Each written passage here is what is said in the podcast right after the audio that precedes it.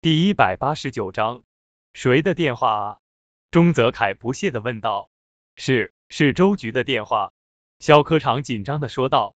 那没事，肯定是周局找你去汇报情况。钟泽凯嘴角浮现出一丝冷笑，在他看来，叶城不可能找到周海的，毕竟周海可是工商局局长啊，叶城算什么东西？一个退伍兵而已。肖科长也笑了笑，朝着叶城说道：“小子，看到没有？是局长给我打电话了，是让我过去汇报情况了。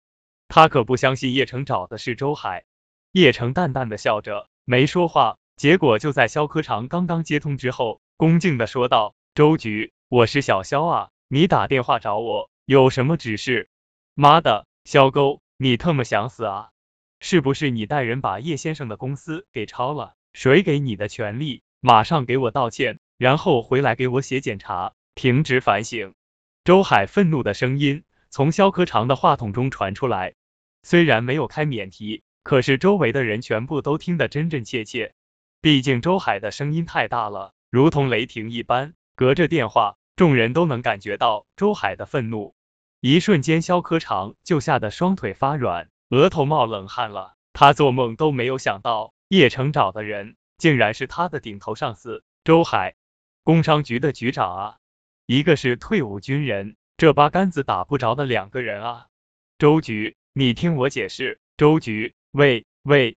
结果肖科长刚刚准备解释，周海的电话就挂掉了。肖科长整个人直接都崩溃了。他好不容易才干到科长这职务啊，现在一切全完了。叶先生，叶先生，我错了，求求你跟我们局长说下，我错了，全部都是钟泽凯指使的。肖科长突然看到了叶城，扑通的跪了下来，哽咽的说道：“这突然的变化，不仅仅让工商局的那些人没有想到。”就连招情公司的人柳山、钟泽凯，还有柳招晴、柳河跟周桂芳没有反应过来，叶城竟然认识工商局局长，这也太不可思议了！一瞬间，钟泽凯就知道今天百忙了，这还查封个屁啊！叶城淡淡的说道：“求我也没用，如果现在不滚回去的话，我稍后再次打电话的话，你就不是停职反省了，可能就要进去了。还有你们这几条狗，都给我滚！”肖科长此刻也知道叶城不可能放过他的，他现在唯一要做的就是回去想办法补救。几个工商局的人狼狈的离开了，就剩下不知所措的柳山跟钟泽凯了。叶城冷冷的说道：“钟少，这里是招晴公司，这里不欢迎你，也给我滚！”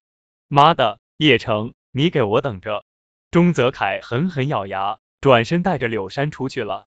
这这，叶城，你。你怎么认识他们工商局局长的？